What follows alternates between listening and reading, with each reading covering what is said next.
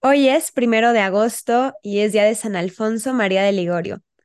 Y para este episodio está conmigo Juan Pablo García y él nos va a platicar la historia de este santo, pues a quien le tiene tanta devoción. Y pues nada, bienvenido Juan Pablo, muchas gracias por acompañarnos hoy. Muchas gracias, Mariel, por invitarme y pues me parece muy bien el hablar de este santo porque sinceramente este santo es de mis santos favoritos y yo siempre le digo a la gente que es mi mi director espiritual no oficial. Digo, tengo mi director espiritual que está vivo. este, está vivito y colgando y pues es mi párroco y todo, pero pues también está él, ¿no? Yo, yo me guío mucho, me guío y baso mucho de mi espiritualidad en los escritos de San Alfonso María de Ligorio porque es un santazo. Sí, y creo que él está en la categoría de los santos que se sabe mucho de lo que ha escrito o se puede saber mucho de lo que, de, o sea, se puede saber mucho lo que escribió, ¿no? Las glorias de María, eh, preparación para la muerte, pero no se sabe la historia en sí. Siento que hay santos que se sabe muy bien la historia del santo, como San Agustín, y hay otros santos que es como ubicarlos, el nombre y sus obras, pero no tanto su vida no sé, al menos yo no crecí con sabiendo la historia de San Alfonso María de Ligorio, que creo que siempre es muy interesante y de hecho él al final de su vida era lo que más hacía, ¿no? Escuchar vidas de santos o de lo que más hacía y de hecho lo que muchos santos hacían. Entonces creo que si puede ser difícil copiarles algo, eh, tal vez su vida espiritual de, de, oración tan fuerte, creo que algo sencillo en lo que podemos imitarlos pues es en, en el conocer la vida de santos y pues bueno, que qué mejor que el de San Alfonso María de Ligorio, que creo que es un gran santo y puede ser el director espiritual no oficial de muchos de nosotros también. Digo, y también cabe mencionar que es un santo muy importante, puesto a que es doctor de la iglesia. Él escribió mucho sobre teología moral. Él era un experto en eh, derecho canónico, pero pues ya esto es algo que vamos a ir platicando después. Y pues de hecho, Voy a empezar platicando un poquito de, de su vida, de su biografía. Él nació el 27 de septiembre en el año 1696, hace mucho, mucho, mucho. Y pues él era de familia noble y acomodada. De hecho, pues su papá era militar y pues era de, de mucho dinero. Y San Alfonso María de Ligorio, desde muy chiquito, presentó una inteligencia enorme. Él era un genio. Él sabía de arte, él era súper inteligente, sabía de matemáticas, se le daban muy bien los idiomas, era una eminencia, él era un erudito verdaderamente, pero pues ya conforme va creciendo en su familia acomodada y, y todo, no hay muchas cosas aquí que decir de su vida, eh, simplemente pues fue noble, pintor, músico, poeta, escritor, y él presentó un interés muy profundo sobre el derecho. Él, de hecho, este, y también pues me, me puedo relacionar un poco con él porque él estudió su, su doctorado, él hizo su doctorado este, en derecho y se hizo pues un experto tanto en derecho canónico como en derecho civil. Y bueno, algo que se puede decir de él de niño antes de empezar, ya cuando el más de joven, es que eh, una anécdota, y a mí me encanta cuando hay como crossovers de, de santos, pero fue visitado cuando era niño por un santo que se llamaba San Francisco Jerónimo, que bendijo al niño y que le dijo que, que iba a vivir como 90 años y que sería obispo y que haría mucho bien, ¿no? Como que profetizó la vida de este santo, otro santo, ¿no? Que San Francisco Jerónimo. Y también, pues sí, como tú dices, estuvo en una familia acomodada, noble, su papá era capitán de la Armada Naval, fue el primero de siete hermanos. También me imagino la presión, ¿no? Si de por sí, pues en estos días no me imagino el primero de una familia grande, hijo de el capitán de la Armada Naval. Entonces, pues sí, y, luego como demostrando habilidades tan sobresalientes, creo que sí había como mucha mucha esperanza, ¿no? Sobre sus hombros y, y, se esperaban grandes cosas de él y pues más que hizo su doctorado en Derecho Civil y Canónico y pues bueno, ahí se veía su, hacia dónde estaba orientada su vida. Y pues de hecho, o sea, imagínate, o sea, yo no me puedo imaginar el peso que tenía sobre sus hombros, porque pues como tú dijiste, él era el primogénito de una familia acomodada, entonces sobre él recaía el mantener el linaje, el mantener, el ser cabeza de familia, de toda la familia, porque pues en ese entonces, este, el cabeza de familia pues era así como que el líder de, de todo un clan, o sea, de sus hermanos, de sus primos, de sus tíos, él era así como el mandamás y quien heredaba todo, o al menos lo más importante, y pues su papá, al ver que San Alfonso María de Ligorio era muy dotado, este, pues se emocionó y dijo, qué buen heredero tengo aquí. Este, algo que cabe mencionar también es que el nombre Alfonso tiene, tiene una etimología que significa pues noble guerrero, ¿no? Que habla de su procedencia, pero también habla un poco de en lo que él se convertiría después no un guerrero de armas, sino en un guerrero muy espiritual. Y precisamente por estas expectativas que San Alfonso tenía sobre sí, la vida religiosa para él, o sea, para su papá y para él estaban fuera de la ecuación, o sea, no, no era, no, no, no estaba en el plan puesto que era el, el primer heredero, ¿no? Era el heredero de su papá, era el que se iba a convertir en el jefe de familia. Y él era el que iba a continuar el linaje, el que se tenía que casar, el que se tenía que hacer alianzas con otras familias. Entonces, pues es lo que le tocaba a él y la vida religiosa, pues uno en la vida religiosa no puede hacer eso porque es el voto de celibato y la renuncia a bueno, no todos los sacerdotes hacen voto de, de pobreza, pero sí hacen como una promesa, eh, pero pues aún así, pues no podía hacerse cargo de las riquezas y de la administración de su familia. Y por lo mismo de su intelecto, eh, aquí me sentí un poquito presionado yo porque él ya ejercía el derecho a los 26 años y para los 26 años no había perdido, o sea, él, él era abogado y no había perdido un solo juicio, un solo caso, él no lo había perdido. Entonces se había hecho un renombre enorme, San Alfonso María de Ligorio, enorme, enorme, enorme, enorme. Él era muy conocido y pues él le emocionaba mucho, tenía una gran pasión por su carrera, ¿no? Él era muy bueno en su carrera, era una carrera que, que daba mucho prestigio también y pues su papá más que contento de que sí, mi hijo es abogado, es muy conocido, es de mucho renombre, no ha perdido un solo juicio, véanlo tan inteligente, es el orgullo de la familia, es quien va a heredar el apellido de Ligorio, es quien lo va a llevar a cabo, entonces, pues qué papá, qué papá no estaría orgulloso, pero precisamente en 1723 a sus 26 años de edad, y por eso es importante esta edad, le llega un caso muy importante, un caso entre dos familias muy prominentes en Italia, que son los Medici, yo creo que mucha gente conoce a los Medici, y los Orsini. Entonces eran los Medici de Florencia contra los Orsini y estaban discutiendo disputas territoriales. Entonces los Orsini, al conocer el renombre de San Alfonso María de Ligorio, de su dedicación a la ley, a la rectitud, lo contratan y San Alfonso María Ligorio acepta con brazos abiertos. Él viene de nunca haber perdido un solo caso, ya eran varios años en el, en el que no perdió un caso, muchísimos, muchísimos años, porque él empezó su carrera a muy temprana edad y pues ya para entonces ya era un doctor de, del derecho. Este, y acá uno a los 26 apenas empezando el doctorado, pero bueno. Él era un doctor del derecho ya para entonces. Y en este caso, pues San Alfonso María Ligorio utiliza todos los mejores argumentos, ve que el caso va muy bien y todo.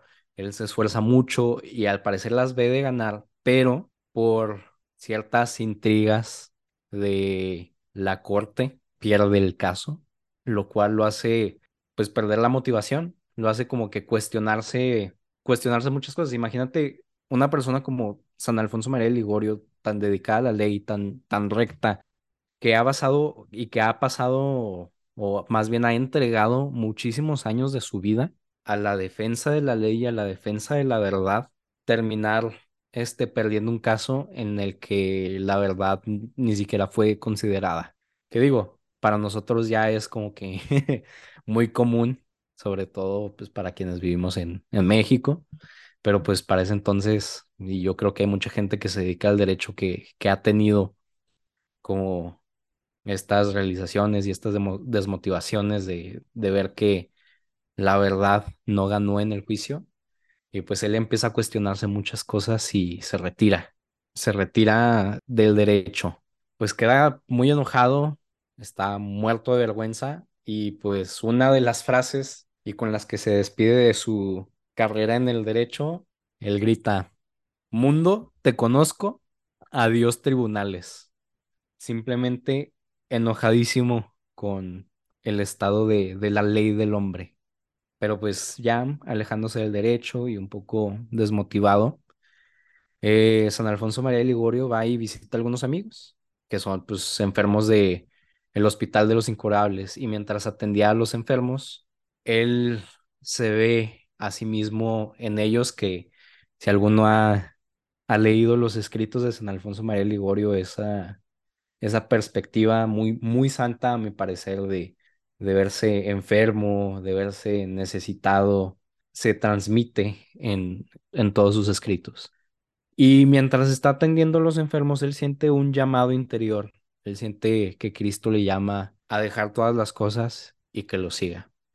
Tiempo después, a los 30 años, eh, San Alfonso María Ligorio, a escondidas de su papá, estudia teología y recibe el sacerdocio, pero su papá estaba completamente opuesto a la idea, imagínense. El orgullo de tu familia, quien va a heredar todas tus riquezas, quien va a heredar tu nombre, quien va a heredar todo lo que tú construiste, decide dejar todo eso y dedicarse a Dios. Digo, para un papá más santo a lo mejor, pues hubiera sido como que momento de alegría, pero pues es el primogénito y pues también entiendo un poco la dificultad, la dificultad de la situación, que pues después de toda una vida de no dar señales de, de casi casi no dar señales del sacerdocio, de pronto decide hacerlo y, y tu primogénito decida volverse sacerdote, entonces ya pues tu heredero pues ya no es tu heredero y te cambia todos los planes, pero pues simplemente aquí yo pienso que ejemplifica mucho la necesidad de abandono al plan de Dios y soy este muy creyente de que Dios tenía un plan mayor en, en esta historia y con esto, San Alfonso María Ligorio no solo se convierte en experto en derecho civil, sino que también se enfoca mucho en sus estudios en ser experto en derecho canónico. Hay algo que a mí me gustaría comentar de esto, y es que a veces creemos que la conversión, y en muchos santos ha sido así, se da de un día a otro, pero realmente él siempre fue muy devoto. O sea, él quería conservar la pureza de su alma y pues para esto tenía director espiritual iba al Santísimo muy frecuentemente, rezaba muchísimo a la Virgen, el rosario y huía de malas conversaciones, él nunca estaba en malas conversaciones y después estuvo en el hospital, ¿no? Como que después de que se sintió pues traicionado por el mundo y que se dio cuenta de que realmente pues no se puede confiar en el mundo, ¿no? Y que después de vivir esta decepción se va al hospital y ahí es cuando en este momento de oración pregunta, o sea, Señor, ¿qué quieres de mí, no? Y él dice que Jesucristo le dice, apártate del mundo y dedícate a servirte solo a mí. Entonces yo creo que muchas veces podemos estar como, pues, ¿qué querrá Dios de mí? ¿Qué hago? ¿Qué decisión tomo? Eh, quisiera ser más cercana a nuestro Señor, ¿cómo le hago?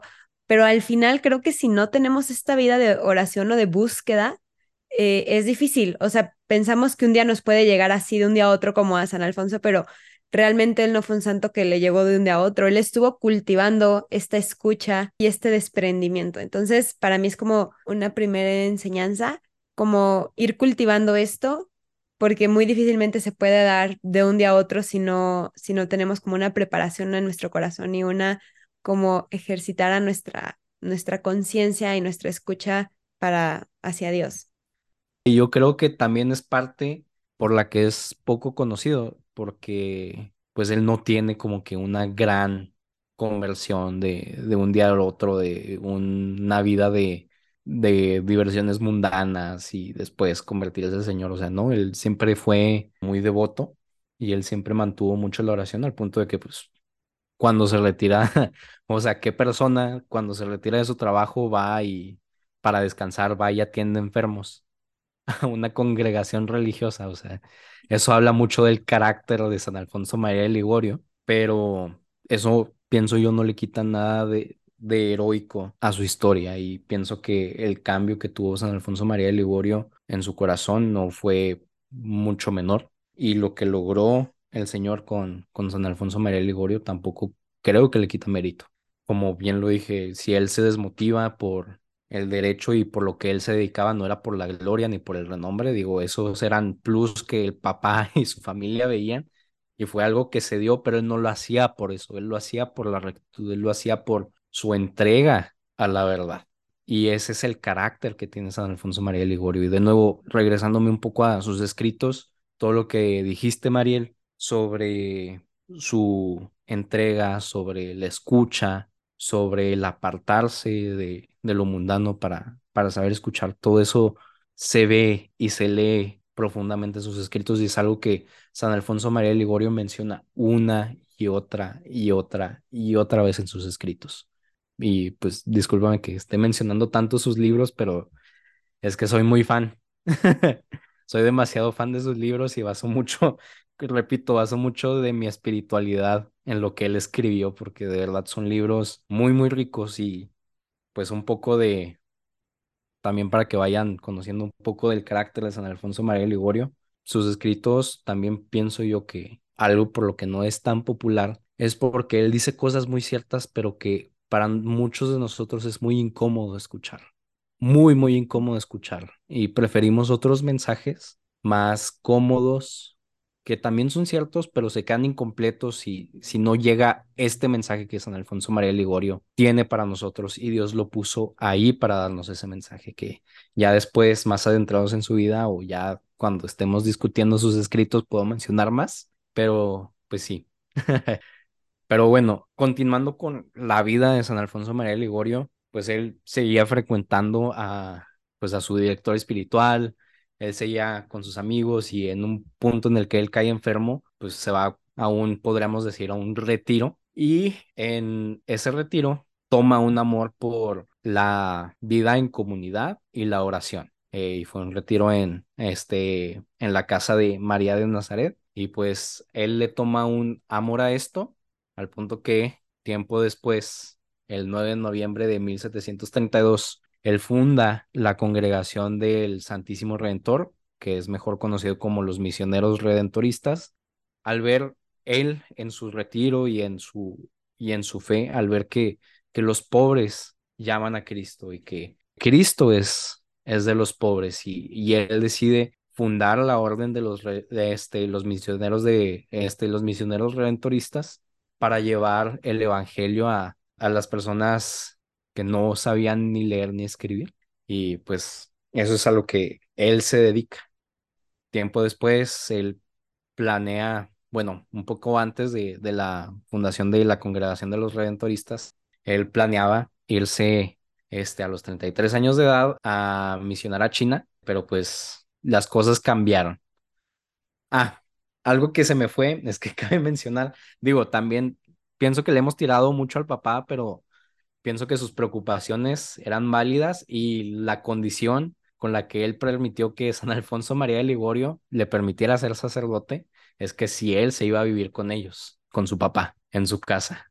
Este, pero pues al irse, eh, al preparar con los misioneros que, que iban a China, él sale de su casa, luego regresa, luego se vuelve a ir, funda la Orden de los Misioneros Redentoristas y pues él más que nada tiene muchos escritos, como sus escritos sobre teología moral, que es uno de sus escritos más grandes y más conocidos y uno de los más importantes. Y ese lo publica en mucho, mucho tiempo después, en 1753.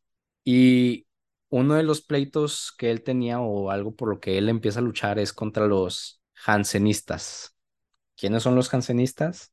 Pues los jansenistas era un movimiento católico que argumentaba que tus pecados ya se sabe si te son perdonados o no antes de que vayas a, al confesionario, cosa que está terriblemente mal y San Alfonso María de Ligorio, alguien extremadamente dedicado precisamente a la confesión. Él dedicaba horas a la confesión, Él era una de sus misiones más grandes en cada persona haciendo fila en el confesionario. Él lo veía como, como una misión que se tenía que cumplir. O sea, él tenía que confesar hasta la última persona. Él tenía que darle redención hasta la última persona. Entonces, que los jansenistas vinieran y dijeran que no, que tus pecados, o sea, valiste, Dios ya sabe si tus pecados te son perdonados o no, antes siquiera de que te vayas al confesionario y todo esto, pues quitando la libertad y, y la libertad del hombre y, y esa capacidad que tenemos de cambiar nuestra vida para bien y de cambiar nuestra vida para el Señor, pues Él está completamente en contra de eso. Y en especial se pone todavía más en contra de los jansenistas cuando ellos empiezan a atacar la devoción a la Santísima Virgen, cosa que también le pega muy, muy duro personalmente a, a San Alfonso María Ligorio porque él es extremadamente, él era extremadamente devoto al, a Nuestra Señora, eh, al punto de que en, al menos en los libros que yo he leído siempre tiene, siempre o empieza con una oración a Cristo y luego a la Virgen, o a través de todos esos escritos hace un apartado con oraciones, himnos y poemas a la Virgen y, y a Dios. De nuevo, soy muy fan de esos escritos y es algo que a mí me encanta de sus libros porque no solo te da como que guía en tu vida espiritual, sino que también lo complementa con, con su amor, expresando su amor en, en oración y, y en penitencia a través de sus escritos. Muy, muy hermoso. Algo que decía San Alfonso, ahorita que mencionaste la confesión, es que él decía que el sacerdote que no quiere dedicarse a confesar demuestra que no tiene mucho amor a las almas. Y es que, o sea, yo pensando en los grandes sacerdotes, ¿no? Que tenemos como ejemplo, por ejemplo, el cura de Ars, que es el patrono de todos los párrocos, ellos lo más grande, más que escribir, más que predicar, más que obras de asistencia social, era confesar. Y definitivamente yo adhiero a lo que él dice, porque pues el amor a las almas es querer justamente pues que estén redimidas, ¿no? O sea, llevarles el perdón, solamente, o sea, ellos tienen ese poder que Dios les da y pues bueno, ha escrito libros y creo que los libros que ha escrito ha sido de alguna forma porque son temas que él ve importantes en la vida espiritual del laico, que bueno, ya más adelante hablamos de, de los más importantes que tiene. Y precisamente yo creo que esa es la riqueza de los santos, pues sí, intentar imitarlos, pero a veces eso puede ser un poco difícil, pero aprender de ellos. Y precisamente las glorias de María, él las escribió en contra de los jansenistas. Por lo mismo que los jansenistas estaban diciendo o estaban hablando de que o sea, la devoción a María no tiene propósito, que es algo que no debería existir. Él escribe las glorias de María, defendiendo a María, defendiendo a, su gran amor. a mí me encanta ese santo, porque precisamente su, su misión a la confesión es porque él verdaderamente se, se veía primera y principalmente como un pastor, como el pastor de su comunidad.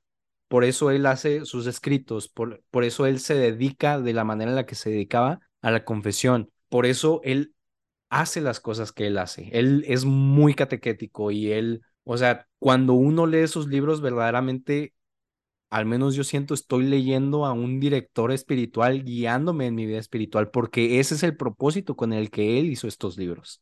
Y él toca temas muy, muy importantes en estos libros que pienso que hoy más que nunca estos mensajes de San Alfonso María de Ligorio son necesarios. Bueno, y así, ya habiendo discutido las glorias de María y teniendo mi momento fanboy con San Alfonso María de Ligorio, continuó con su vida y a los 60 años él es elegido obispo de la diócesis de Santa Ágata de Goti que era una diócesis de 30 mil habitantes, una diócesis chiquita, eh, con 17 casas religiosas y 400 sacerdotes. Pero pues había varios que pues no practicaban su ministerio o llevaban mala vida, incluso al punto de que pues celebraban misas de 15 minutos y pues hacían pues varios abusos litúrgicos, pero pues San Alfonso María de Liborio lo suspendía ipso facto si no se corregía. Y escribió un tratado sobre pues, todo esto en el que menciona y pues esto también me, me da así como que creo que hace mucho paralelo con cosas que estamos viviendo últimamente, porque escribe, en el altar el sacerdote representa a Jesucristo, como dice San Cipriano. Pero muchos sacerdotes actuales, al celebrar la misa, parecen más bien silqueros que se ganan la vida en la, en la plaza pública. Lo más lamentable es que aún los religiosos de órdenes reformadas celebran la misa con tal prisa y mutilando tantos los ritos que los mismos paganos quedarían escandalizados. Ver celebrar así el, el santo sacrificio es para perder la fe. Imagínense, con escritos así, aquí ya hubiéramos tachado a San Alfonso María Ligorio de falto de misericordia, rigurista, fariseico y otras muchas cosas, ¿no? Este, pero pues lamentablemente pues eran cosas que, que pasaban en su diócesis y que pienso esto que escribió San Alfonso María Ligorio, este mensaje, se puede transmitir también aquí, o sea, el, muchas veces lamentablemente parece que no solo los sacerdotes, sino también este, nosotros como laicos tomamos a la misa como un evento en el que se nos va a entretener como plaza pública, que se tiene que hacer a prisa, sobre todo en las consagraciones. Me ha, me ha tocado muchas veces ver padres que se tardan horas en sus homilías hablando de fútbol y no sé qué otras cosas. Y luego al momento de la consagración lo hacen a prisa como si ya quisieran acabar. No sé qué se imaginan que, que será ese vino y ese pan, pero yo creo que Cristo no es lo que ellos piensan que hay ahí. Eh, y mutilando los ritos o poniéndoles cosas que no van en él. Pero pues, bueno, no. Son cosas de que también pasan en nuestra época y cosas que hay que afrontar.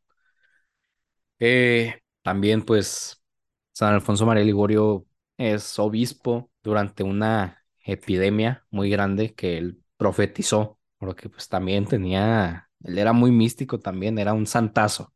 Y pues para ayudar a la víctima, él pues endeuda, ¿no? y contrae muchísimas deudas pidiéndole fondos a la Santa Sede.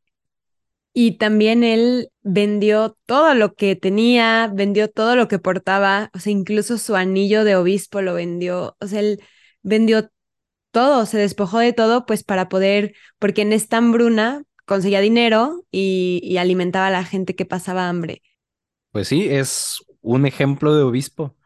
Y pues como lo dije en el principio, él era primeramente un pastor. Él siempre se vio a sí mismo como un pastor para su gente. Y pues estas acciones lo demuestran, tanto el reformar la manera en la que se celebraba la misa, tanto su entrega este, por, por los fieles que quedaron a su cuidado, tanto a la forma en la que él se dedicaba a confesar a personas. Y sí, entiendo que eh, los tiempos han cambiado y ahora pues, los obispos lamentablemente por falta de vocaciones y porque ahora tienen que hacer muchas este, más cosas, luego las tareas pueden quedar un poco, algunas tareas pueden quedar un poco olvidadas, pero pues también pienso que no podemos excusarnos y tampoco nosotros como laicos, o sea, en todos lados hay católicos que, que fallamos en nuestra misión. Y pues eso es en todos los niveles de, de nuestra iglesia, desde los niveles más altos hasta los niveles más bajos. Y pues hay, hay que pelear contra eso y aprender mucho de la clase de obispo que era San Alfonso María de Ligorio. Él solía decir, cada obispo está obligado a velar por sus propias diócesis cuando los que infringen la ley se vean en desgracia, arrojados de todas partes, sin techo y sin medios de subsistencia, entrarán en, razón y abandonarán su vida de pecado. Y pues esto de nuevo son palabras que ahorita las vemos muy fuertes o incluso muchas veces nos ofendemos, que pues no pienso que tengan nada de ofensivo.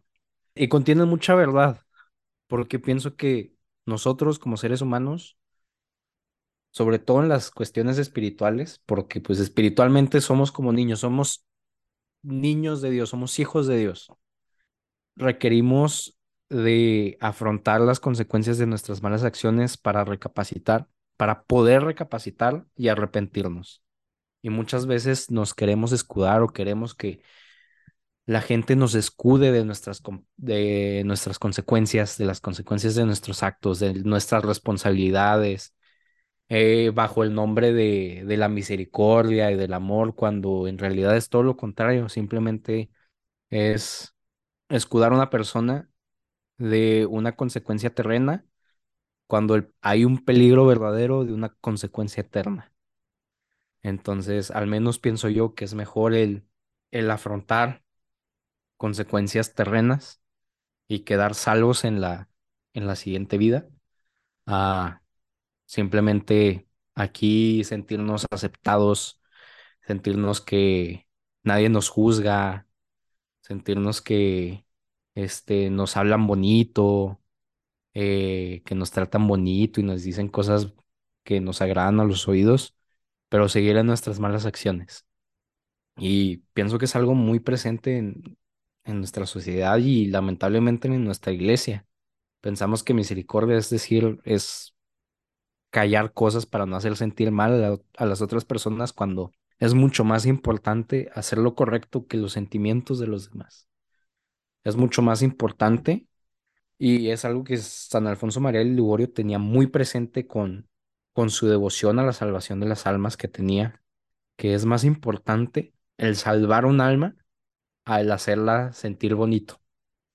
Y pues con esta nota, pues simplemente dirigió la diócesis de, de Santa Ágata y pues cabe mencionar que San Alfonso la dirigió por 19 años, la, la diócesis de Santa Ágata y pues cabe mencionar que pues sí, muchas de las cosas que San Alfonso María de Ligorio habla nos parecen fuertes, pero pues uno si se pone a, a leer lo que él escribió puede darse cuenta que, que no es una persona con falta de misericordia, una persona ruda, una persona, sí, sí es algo duro y es estricto y es disciplinado, pero él en sus escritos habla con una ternura y una compasión.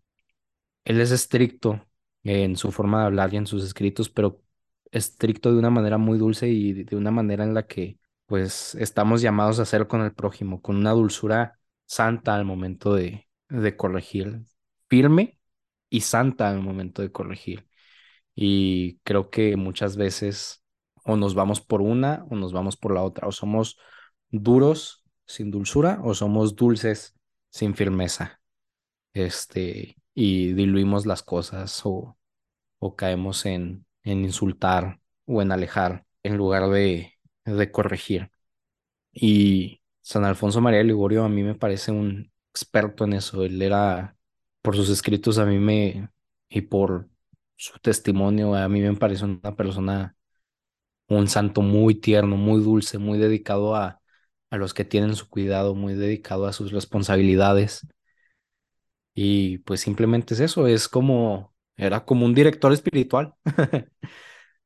Corregía cuando debía corregir con firmeza, pero también era dulce y era compasivo y era tierno.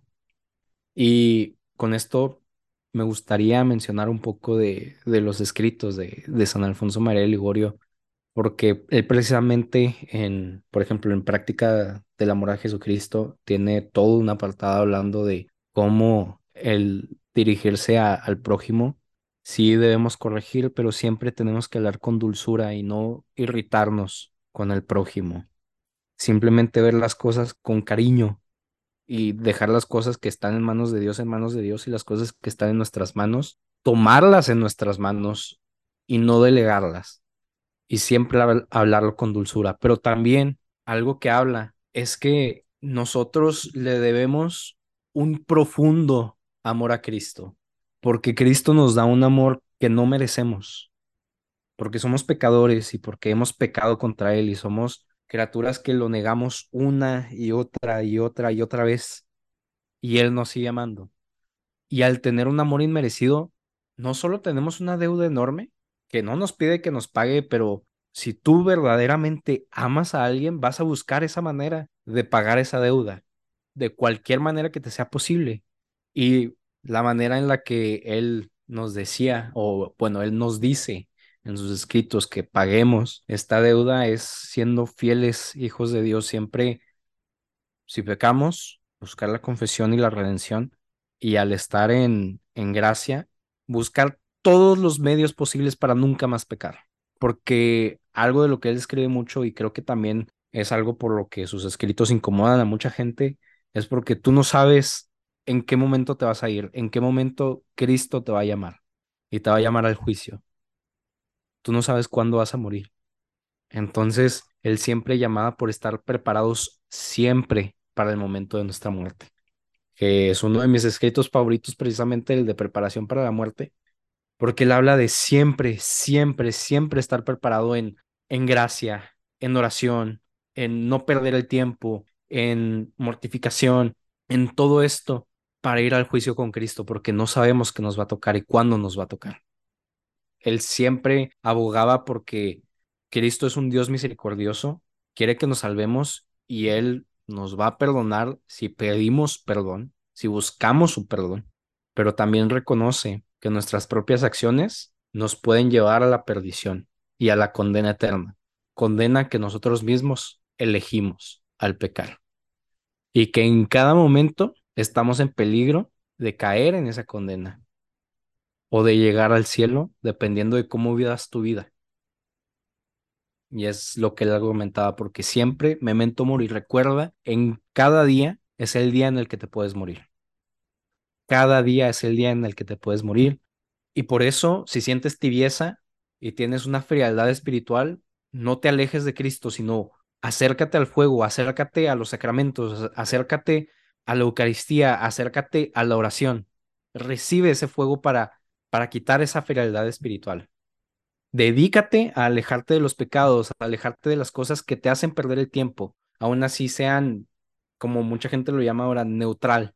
Y de hecho, él también tiene un apartado en práctica del amor a Jesucristo que estoy muy seguro que es muy controversial para mucha gente últimamente. Y en este capítulo, el primer párrafo dice, el que quiera amar perfectamente a Jesucristo debe desterrar de su corazón todo lo que no es de Dios, todo amor propio. No debe buscarse a sí mismo, sino solamente lo que agrada a Dios. Esto es lo que nos manda el Señor cuando nos dice, amarás a Dios de todo tu corazón. Para amar a Dios de todo corazón es necesario, número uno, desterrar de Él todo lo que sabe a terrestre, todo lo que sabe a mundano, todo lo que sabe a terrenal. Número dos, llenarle de amor divino. Así que un corazón que conserva alguna afección de la tierra no puede ser todo de Dios. San Felipe Neri decía que cuanto más amamos la criatura, menos amamos a Dios. Pero, ¿cómo se puede purificar el corazón de todo afecto terrestre? Se le purifica por las mortificaciones y por el desapego a toda criatura. Quéjanse ciertas almas de que buscando a Dios no lo encuentran, mas ved lo que les responde Santa Teresa. Deshacid vuestro corazón de la criatura y buscad a vuestro Dios, entonces encontraréis. En el segundo párrafo dice, el mal está en que hay personas que quieren santificarse, pero a su modo. Quieren amar a Jesucristo, pero siguiendo su inclinación. Es decir, sin renunciar a sus diversiones, a la vanidad en el vestir y a las delicias de la mesa. Aman a Dios pero si no pueden llegar a obtener tal empleo, viven inquietas y si se toca a su reputación, se irritan. Si no curan de tal enfermedad, pierden la paciencia. También menciona cómo estas personas en las cuales yo me incluyo muchas veces, frecuentamos los sacramentos, pero somos incapaces de despegarnos de estas cuestiones terrenas. Y que así no es como verdaderamente se ama a Dios. No, yo quiero seguir yendo a antros. No, yo quiero seguir escuchando reggaetón en el que, en el que se habla de sexo y objetivizar a la mujer y todas estas cuestiones y escuchar ese tipo de música y ver este, series con tantos desnudos que ya parece pornografía y todas estas cuestiones. Yo quiero ser ese tipo de santo. Quiero ser santo, pero quiero, no me quiero apartar de esas cosas, entonces me voy a irritar y voy a llamar de falta de misericordia y de juzgón a quien me contradiga. ¿Dónde está la obediencia y el amor ahí? Y es lo que pregunta San Alfonso María de Ligorio. ¿Dónde está nuestro desapego a las cosas terrenas? Nuestro desapego a la criatura. Y es por eso, pienso yo, que San Alfonso María de Ligorio no es tan famoso porque o no, o no pega tanto con la gente porque dice cosas muy incómodas, muy incómodas para todos nosotros, porque todos nosotros somos culpables de esto, a mayor o menor grado, pero todos somos culpables. Pero también hay esperanza en que todos podemos ser redimidos y todos, por gracia de Dios y por fuerza de Dios, no por la nuestra, que también es algo que San Alfonso María de Ligorio dice, por fuerza y gracia de Dios, no la nuestra, podemos alejarnos de esto. Pero se hace mortificando, controlando las pasiones, ayunando, ofrecer el cinco minutos de no ver YouTube a lo mejor, que es inofensivo, pero ahí voy mortificando la carne. Y ese es el mensaje principal de San Alfonso María de Ligorio, porque si él estaba preocupado por algo, era por la salvación de las almas, el que seamos santos. Y no me quiero excluir de esto, ¿no? O sea, yo, yo sé que este mensaje también va para mí y hay muchas cuestiones que me cuestan trabajo dejar, pero no se trata de dejarlo de un día para otro, sino el hacer el esfuerzo día con día por hacerlo. Es una lucha de día a día y que nosotros no ganamos por nuestras fuerzas. Es Dios quien la gana por nosotros, simplemente hay que pedirlo. Me encantó que ahorita leyeras un fragmento de lo que, de un escrito de él. Y como tú dices, de verdad es como un director espiritual. Y además todos sus escritos están en internet. Si cualquiera, yo creo que en un momento nos va a pasar Juan Pablo la lista de algunos eh, libros que son imperdibles sobre él. Pero bueno, yo creo que sí leerlo y sí motivarnos a la santidad porque pues a eso vinimos. Si no vemos las cosas que nos suceden en la vida con una mirada en la eternidad, pues no tiene sentido. Ese es lo que tiene que hacer la presencia de un santo en nuestras vidas, porque creo que a veces queremos que nos cumpla milagros, ¿no? Y, y, los santos, pues más que nada son para enseñarnos y son nuestros hermanos mayores y nos esperan en el cielo y es aprender de ellos. Y precisamente, pues, esa fue la vida de, San Alfonso María de Ligorio, intentar salvar almas y llevarlas al cielo, especialmente en la confesión y también con sus libros, que fueron muchísimos los que escribió. Y pues bueno, él, él como obispo se quedó ahí en esa diócesis, dejó de ser obispo y poco a poco fue perdiendo la vista y el oído. O sea, él no murió mártir, él no murió como de una muerte como muy escandalosa. Él pues murió de, de viejo, ¿no? Y fue perdiendo la vista y el oído. Pero ya en estos momentos en los que la muerte se acercaba, que al final pues eso es lo que pedimos, ¿no? Cuando pedimos una muerte santa es, es eso, ¿no? Estar conscientes y poder recibir los sacramentos. Y como les había comentado hace rato, en este momento en el que él ya casi no veía y ya casi no escuchaba, pues le encantaba que le leyeran la vida de santos y le encantaba rezar el rosario estaban hablando con él, lo iban a visitar y de repente interrumpía y decía como, oigan, ¿y si rezamos el rosario? Perdón que se los diga, pero es que del rosario depende mi salvación. O sea, imagínense que un santo diga eso, si él sentía que lo necesitaba, como a veces nosotros nos sentimos ya exentos de tanta oración, ¿no? O sea, nos hace demasiado cuando para muchos santos no era suficiente. Entonces, sí, de verdad es un santazo y, y esta fe que tuvo y esta tranquilidad que tuvo hasta el final de su vida y todo el legado que nos dejó, creo que sí es digno de, de conocerlo y creo que pues más que nada por el bien de nuestra alma. Les recomiendo un escrito para empezar con San Alfonso María Ligorio. Son muy cortitos, en realidad, son libros muy cortitos y Práctica del Amor a Jesucristo es un libro buenísimo para empezar. Mi favorito de los que he leído es Preparación para la Muerte y es buenísimo para Cuaresma, sobre todo. Es mi escrito 100% recomendado para cuaresma, ya van dos cuaresmas que, que lo leo este, seguido. Eh, esta cuaresma, pues no, leí otro, pero, pero sí, este es el que, el que me guía en cuaresma. Pero práctica el amor a Jesucristo y simplemente leyéndolo me siento como que, pues no, se podría decir que regañado, pero él habla con una dulzura que es como, pues más bien como se expone se exponen mis carencias, ¿no? Y pienso que es una de las razones, como ya lo mencioné, de que San Alfonso María de Ligorio es, una, es un santo muy incómodo, porque pues expone nuestras carencias. Y pues yo tanto con cuando habla de la dulzura hacia el prójimo, como cuando habla de, de la oración, como cuando habla de la mortificación y dejar los apegos mundanos, yo pues me siento pues muy llamado y me siento muy expuesto, la verdad. Pero pues ese, ese es el propósito. Y hay dos tipos de personas y pienso que los que quieren ser santos y los que no quieren ser.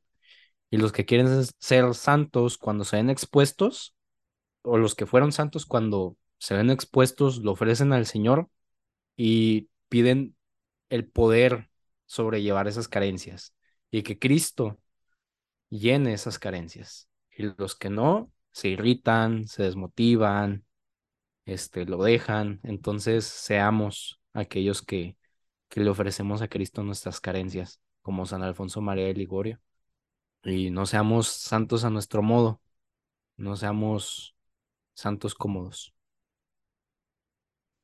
También otro libro que creo que es, como lo había mencionado hace rato, muy típico de él o muy famoso, es el de las glorias de María. Ese yo lo leí y es muy bonito y te hace como, o sea, entiendes cuál es cada una de la, la gloria de María, ¿no? En diferentes categorías, porque es nuestra madre, madre de Dios, madre de los que sufren, madre, este, reina, no sé, todas las categorías preciosas que le puedas dar a María y él te explica por qué. Y también hay un libro de él que yo lo descubrí pues buscando libros de santos, que me parece increíble, leí la mitad y justamente me recordó cuando era obispo y que veía que hacían la misa en 15 minutos y pues todo esto.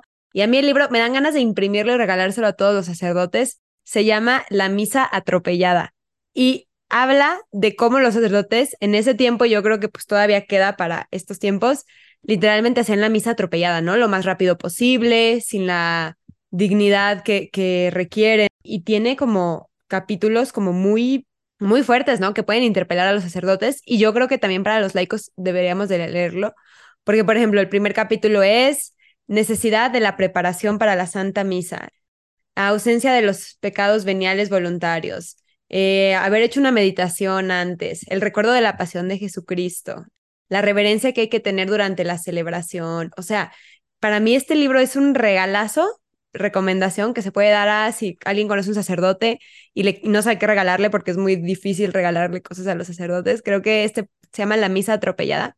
Y, y de verdad yo creo que sí es un gran director para la vida espiritual. Él tiene una frase que es, no hay gente débil ni gente fuerte en lo espiritual, sino gente que reza y gente que no reza. O sea, no es que yo sea más débil que otra persona en lo espiritual, es simplemente mi vida de oración, ¿no? Y, así es él, o sea, él estos eran los consejos que daba y creo que sí es un consejo que un buen director espiritual nos daría. Y pues es que los, o sea, San Alfonso María Ligorio puede sonar muy duro, pero en realidad es como que pues, es humano como nosotros y entiende el camino de la santidad, él es santo. Y algo que yo he aprendido con él es que la santidad no se trata de hacerlo perfecto, no se trata de hacer las mortificaciones más fuertes, ni levitar en tu oración, ni hacer las oraciones más profundas, ni siempre que lees el rosario poderlos meditar perfectamente, sino se trata de constancia. Vale mucho más la constancia en el amor que quererlo hacer perfecto. O sea, pienso que eso es algo que aplica tanto en nuestras relaciones humanas como en nuestra relación con Dios. Y pues es lo que Dios quiere, quiere nuestra constancia en el amor, un amor constante, en que busca esforzarse para mejorar más. Y es a lo que nos llama San Alfonso María de Ligorio y, y sus escritos son, son hermosos y los nombres de sus capítulos, el de Prácticas del Amor a Jesucristo, empieza con cuatro capítulos así como que sobre la, la misa y todo esto, pero después los capítulos tienen el, el nombre de las características que San Pablo le da al amor en Corintios 13. Entonces cada capítulo es el amor es paciente, el amor es esto y todo, así es, es hermoso, es hermoso, es hermoso y lo, y lo trata característica por característica y le dedica todo un capítulo a eso y habla mucho del amor y es hermosísimo. Y pues ya para finalizar, pues San Alfonso María de Ligorio muere a los 91 años, el 31 de julio. Ah, del 31 de julio al 1 de agosto, pues murió en, en la noche de 1787 y fue canonizado en 1839 y fue declarado doctor de la iglesia en 1871. Y es patrono de los confesores y de los teólogos de teología moral. Bueno, ahora, pues, este, ya que estos capítulos siempre terminan con una oración, yo no voy a hacer una, voy a hacer dos oraciones. Y son sacadas de preparación, digo, de práctica del amor a Jesucristo, de San Alfonso María Ligorio. Y es que también por esto, por eso estos libros están buenísimos, porque son muy buenos espiritualmente, no solo por las enseñanzas que tienen, sino porque San Alfonso María Ligorio también pone como que muchas oraciones y muchos poemas y frases, y es muy bonito. Entonces, primero es una oración a la Santa Virgen para conservar la santa virtud de la pureza. En nombre del Padre, del Hijo y del Espíritu Santo. Amén. Por vuestra sagrada virginidad y por vuestra inmaculada concepción, oh Virgen castísima, dignaos purificar mi corazón y mi carne. En nombre del Padre, del Hijo y del Espíritu Santo, así sea. Y ahora, la segunda oración es una oración a nuestro ángel de la guarda. Y aquí la pequeña nota que dice, que me parece muy interesante, es este, así dice, oración al ángel custodio, a la cual el Papa Pío VI concedió una indulgencia de 100 días aplicable a las almas del purgatorio todas las veces que se rezare en cualquier lengua que sea. Una indulgencia plenaria, primero por la fiesta de los ángeles custodios, a los que la habrán rezado mañana y tarde durante todo el día. Segundo, en el artículo de la muerte, si se ha rezado exactamente durante la vida. O sea, si, si la has rezado constantemente a través de tu, de tu vida. Es indulgencia plenaria al momento de tu muerte. Entonces, vean, este, estos libros, aparte de ser muy útiles espiritualmente y así, también tienen indulgencia yo, yo amo a San Alfonso María Ligorio. Este, bueno, y la oración es, eh, en nombre del Padre, del Hijo y del Espíritu Santo. Ángel de Dios, que sois fiel custodio y a cuyos cuidados he sido confiado por la bondad suprema, dignaos durante este día iluminarme, guardarme, conducirme y gobernarme, así sea. Ahora, si se dice en la tarde, en lugar de decirse durante este día, se dice durante esta noche. Bueno, aquí tienen el podcast, aquí va a estar la oración por si la quieren aplicar en su vida espiritual todos los días para dar y ganar indulgencias. Eh, pues aquí, aquí lo tienen. En nombre del Padre, del Hijo y del Espíritu Santo. Amén. Amén. San Alfonso María de Ligorio ruega por nosotros.